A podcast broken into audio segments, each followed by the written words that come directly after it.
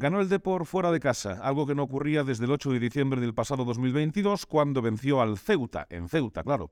Hablamos de esa victoria y no de la de Ceuta, hablamos de la victoria del otro día, que y también un poco de lo que viene por delante, que aunque nadie quiere comentarlo, el equipo juega, jugará nada menos que por acortar distancias con el liderato, incluso podría asumir ese liderato, ¿no? Algo que puede ser hasta circunstancial si consigue la victoria ya el sábado. Hablamos de todo ello y lo hacemos debatiendo como siempre en un nuevo podcast de Deporte Campeón.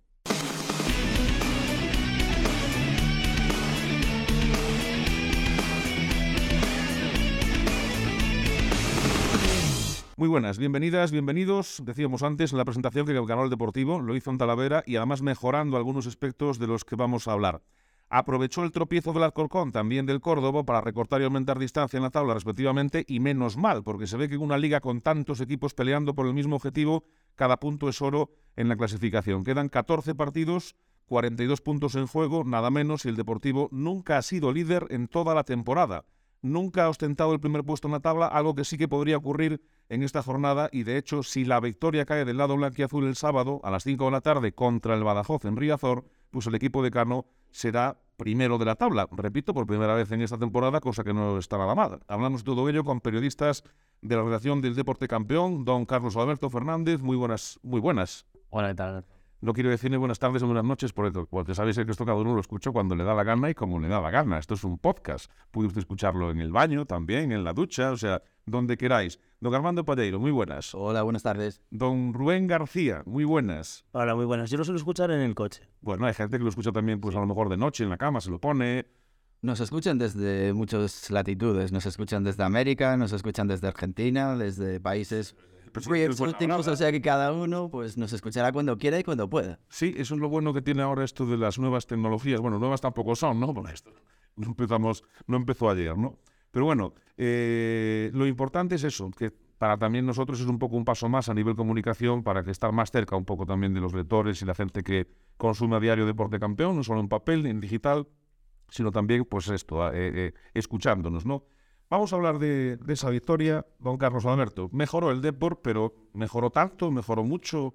¿Acreedor a la victoria? Posiblemente sí, pero bueno, tampoco. Vamos a dejarlo en que compitió, ¿no? Eh, creo que a estas alturas es bastante para lo que estábamos acostumbrados. Eh, mejoró la versión eh, de salida, igual sí, pero yo creo que hizo lo suficiente como para llevarse los tres puntos y gracias. O sea, creo que estamos andando desde un estado de felicidad y alegría, porque los tres puntos están en casa, pero bueno, luego yo creo que las dudas eh, sigue sin despejarlas, ¿no? Y, creo que queda mucho camino por recorrer, pero que se ha dado un paso en cuanto a eh, competitividad. ¿Cómo lo ves, Armando?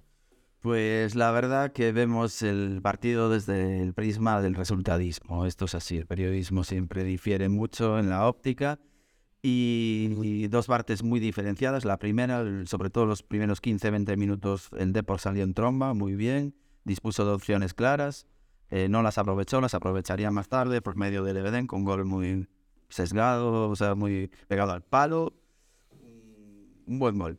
Sin embargo, la segunda parte volvimos un poco más de lo mismo, ¿no? El sufrimiento, no saber controlar la ansiedad, no aprovechar las carencias del rival, la necesidad del rival, no jugar con, con este nerviosismo del adversario y se acabaron pasando apuros, quiero decir, hay que seguir mejorando, pero bueno, siempre es bueno aprender desde la victoria, no como se dice normalmente desde la derrota. A mí me parece que los equipos grandes tienen que aprender desde la victoria.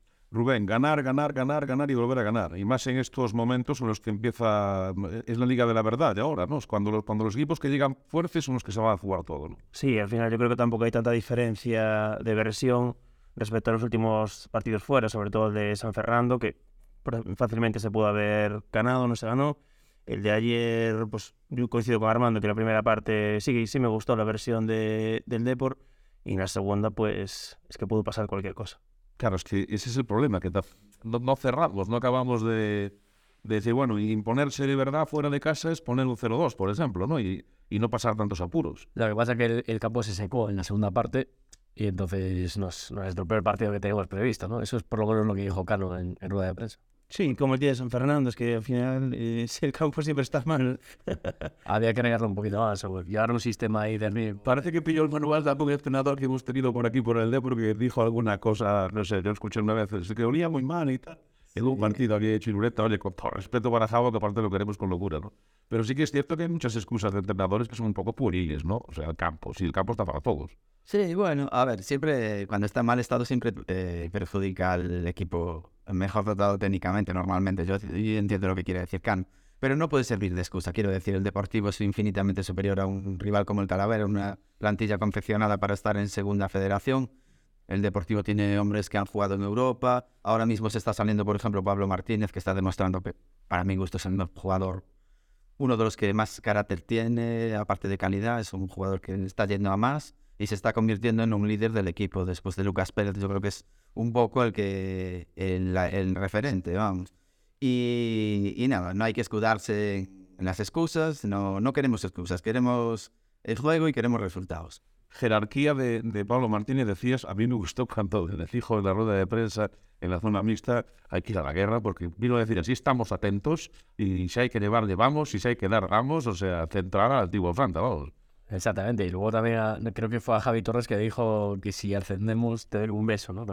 Hay que, hay que ver, grabarlo. El beso de Pablo Martínez a Javi Torres. Eso puso tremendo, ¿eh? Pero bueno, es lo que dice Armando, ¿no? Está demostrando jerarquía. eh, yo creo que es un central con galones mm, que llegó aquí igual falto de ritmo, pero que lo está cogiendo. eh, tampoco tuvo mucha fortuna al principio con las lesiones.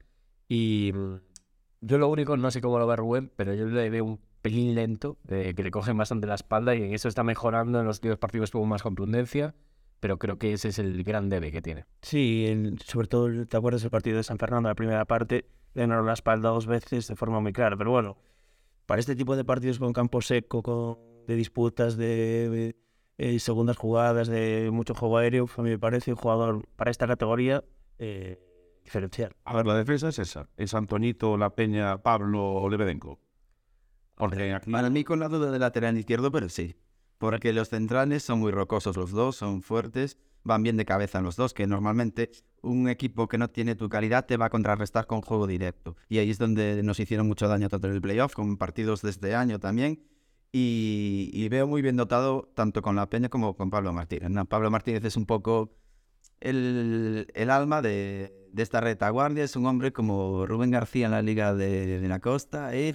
que con calidad la saca bien jugada, pero si tiene que demostrarte cómo es el ABC del fútbol, te lo va a demostrar Rubén, porque no te deja pasar. Ese no era tan lento. Una que era mucho más rápido. Rubén, porque ahora ya, claro, está dedicado a otras facetas, el periodismo, ya ha pasado los años, pero yo, yo a Rubén, vamos, soy Oscar Cano y lo alineo mañana, pero contra quien sea. o sea, Por supuesto. contra el Castilla, ah, es que es un lujo tener aquí a, Lo único, habría que tener cuidado del vestuario, meterlo y tal, y luego las juergas por ahí de noche. Claro, ahora estoy para otro tipo de partido. Y lo van a sacar, y lo van a sacar. O- con Pequi, por ejemplo, que Habla- hablando de cantera, hablando de cantera, eh, Oscar Cano dijo en la rueda de prensa, que estuvo muy bien, ¿no? Decía, no, es que vamos a jugar entre nada contra el Madrid Castilla, que uno acaba de jugar en la, en la final de la Liga, del, o sea, en la final del Campeonato Mundial de Clubes, y otro jugó en el Sadar y, no, y dio asistencias y metió un gol, que es cierto. Pero claro, eh, eh, tú también tienes futbolistas, luego hablaremos de los juveniles, ¿no? Pero también tienes futbolistas que, que pueden dar el salto. O sea, es que el Madrid jugaron porque los puso Ancelotti. No es por fastidiar a Carlos, ¿no? Que luego haremos cosas buenas de hacer. Ayer Arribas cerró el partido con un gol muy bueno del jugador de mucha calidad. Y son jugadores que en- ahora mismo son todos unos grandes proyectos. Y en un par de años, a muchos de ellos los veremos jugando quizás en como profesionales seguro, pero tal vez en primera también. Y depende del entrenador, ¿no? Que, que tengan. Si Ancelotti, Ancelotti les da eh, oportunidades, otros igual no se las daban. A ver, en ese equipo es dificilísimo tenerlas, pero bueno, que, que cuando las tienen las aprovechan. Y hemos visto que este fin de semana el chaval este que salió ahí eh, al final de todo, joder, buen pase de gol ahí a Marco Asensio y lo hizo muy bien. Por sí, Al- Álvaro Rodríguez, que fue el más destacado en Madrid esos minutos finales eh, con, con Osasuna.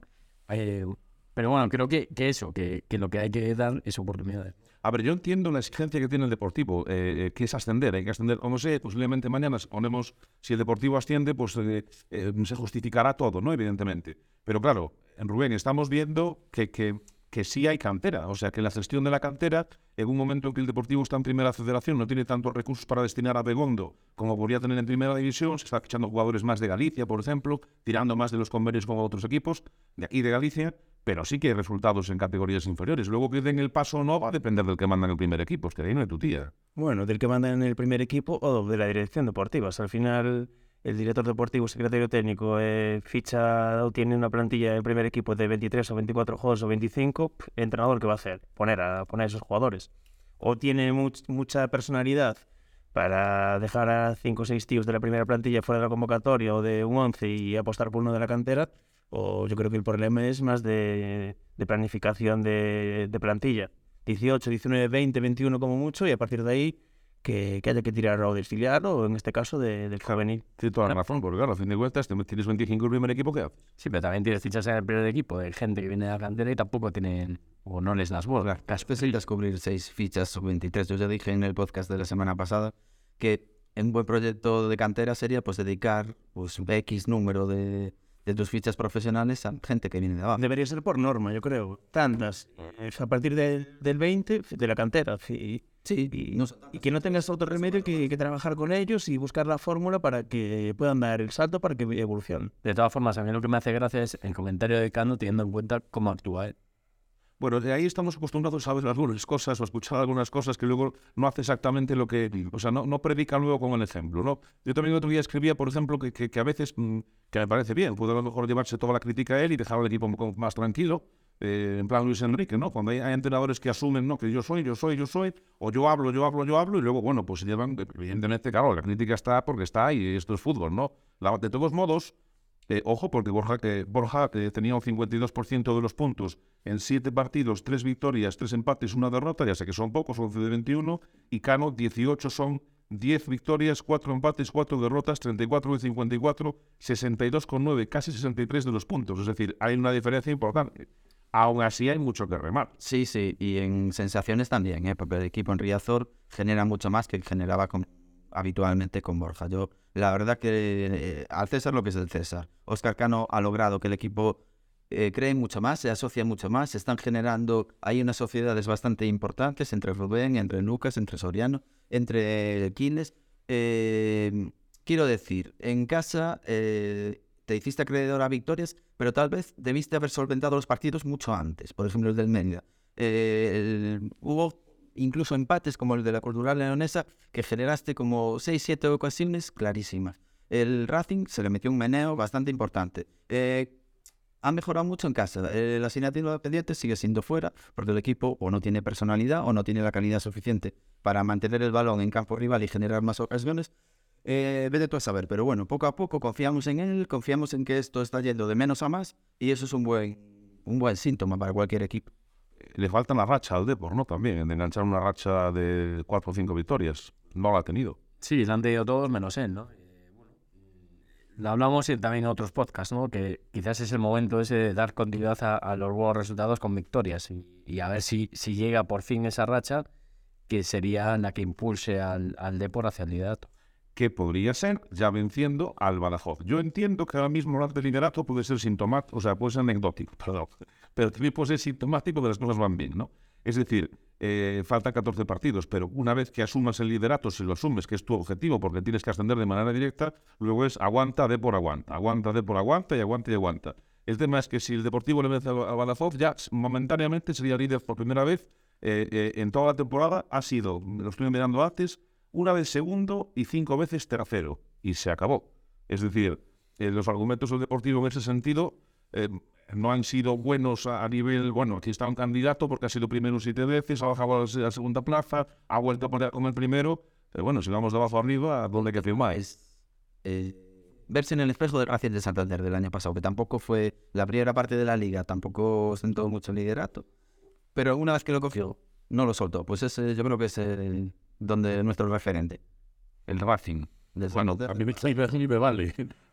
Aunque no me hagamos muy contentos con ellos, aparte que era una relación así muy, a- muy allá de clubes, pero bueno, a mí me gusta. Lo que me parece es que, que, que el Depor que se imponga mucho en los partidos. No me parece es que, que ponga una marcha militar, que, que- que se sepa que va a ganar. Es que no me da esa sensación de, joder, este partido lo va a ganar el Deport, sí o sí. No, siempre hay dudas hasta, hasta el final, incluso el último partido en casa, por ejemplo. Sí, que eso es- Si lo puedo perder, de Mérida. Sí, es verdad que, que, por ejemplo, ayer tienes opciones de ponerte por delante. La de Villares es clarísima, por ejemplo, la pasa de Lucas, que tampoco las materializas y luego es lo que pasa, ¿no? Lo que dices tú, finales abiertos de partido en los que puede pasar cualquier cosa.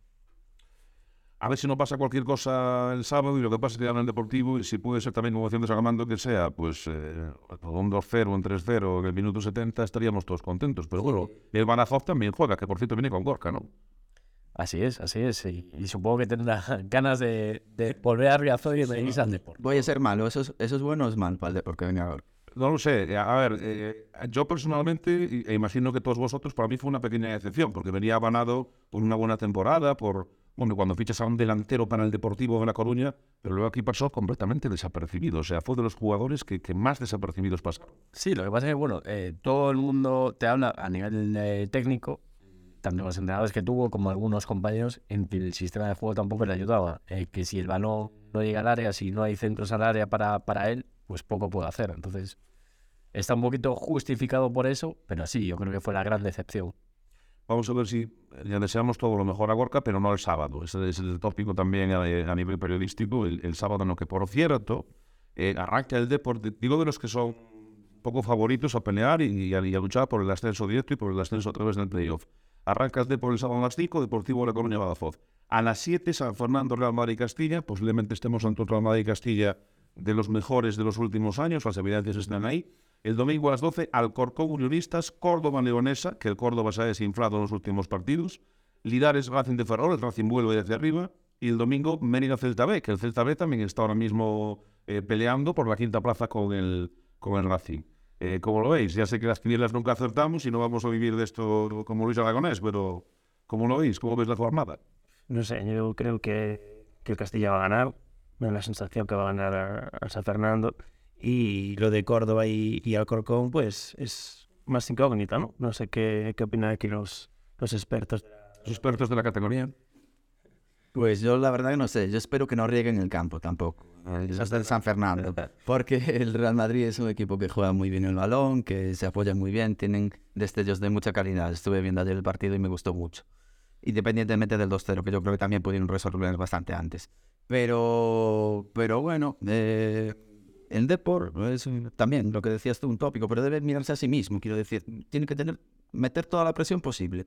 Eh, ganar los tres puntos por norma y los demás ya, ya fallarán. Y no hay que olvidarse de que en, en dos jornadas, perdón, en tres, eh, viene aquí el Castilla, ya, ojo, eh, que ese es un partidazo. Esperemos que el Riazor se llene, que se cree un ambiente óptimo y que nos vamos a jugar mucho en este, en este encuentro.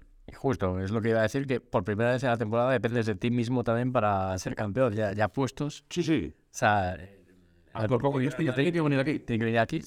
Así que, pero bueno, lo que decíais, ¿no? el Real Madrid Castilla lleva 18 partidos invicto, ahí es nada. O sea que puede completar una vuelta eh, sin perder si, si lo hace este fin de semana. Y yo digo igual que Rubén, yo creo que el Castilla va a ganar. eh, ojalá empate. Claro, yo creo que va a ganar. Y Unionistas, me parece que está haciendo una temporada floja. Vamos a ver si Cristian Santos nos hace ahí eh, pues un apaño y, y se la monta ahí al con.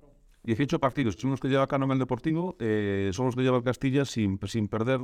eh, bueno, y demostrado también buen fútbol, ¿no? Porque sí que es cierto que han dicho partidos en los que se ha notado que ahí hay una camada de jugadores que, bueno, algunos llegarán al primer equipo seguro, no sé si dos, tres, Real Madrid, ¿no?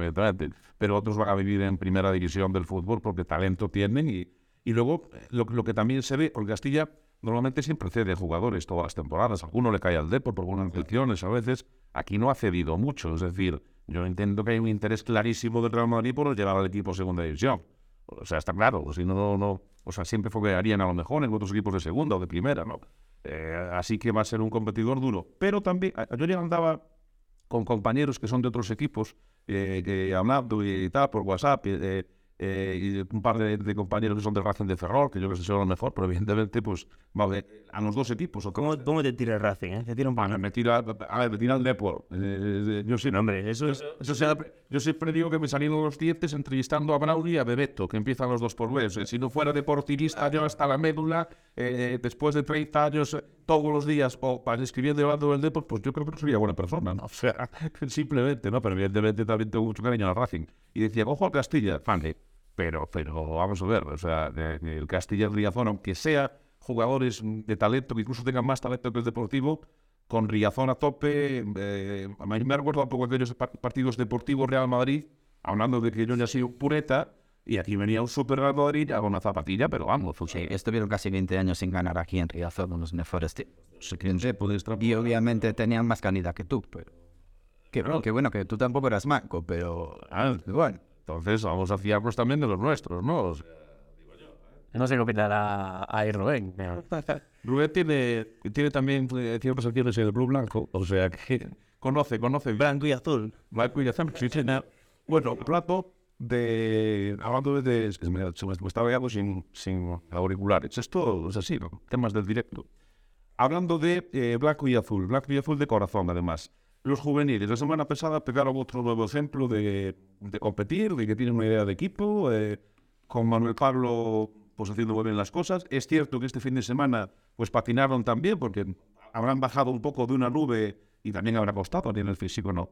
Pero bueno, el caso es que están otra vez metidos eh, a pelear por la Copa de España con los cuatro mejores de la categoría nacional. Tremendo, ¿no? O sea, tremendo, así no.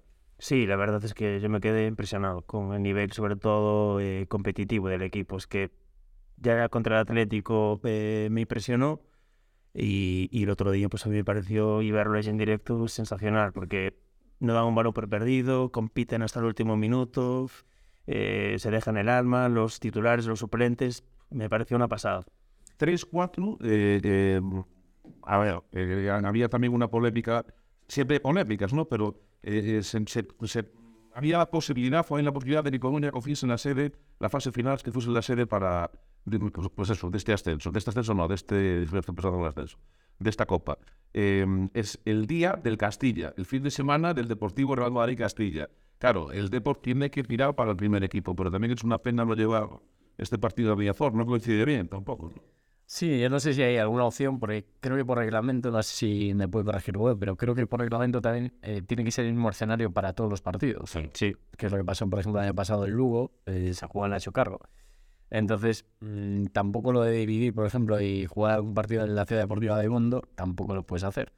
Es complicado, ¿no? Ojalá encuentren con la fórmula y, y den con la tecla de, de poder hacerlo en casa y, y perjudicar lo menos posible al primer equipo. Vamos a ver si hay algún margen de cambio de fecha en algún lado y se puede arreglar. Es que aquí la, la jugada sería eh, jueves, viernes, sábado. Es miércoles, miércoles, jueves son las semifinales, en teoría, y, y el domingo, la, o sá- sábado, el domingo la final. Claro, lo, lo bueno sería miércoles, jueves, sábado la final y el domingo el de por Castilla. Sí, veremos a ver la federación, ¿no? que es la que tiene la examen por el otro, a ver lo que, lo que dicen.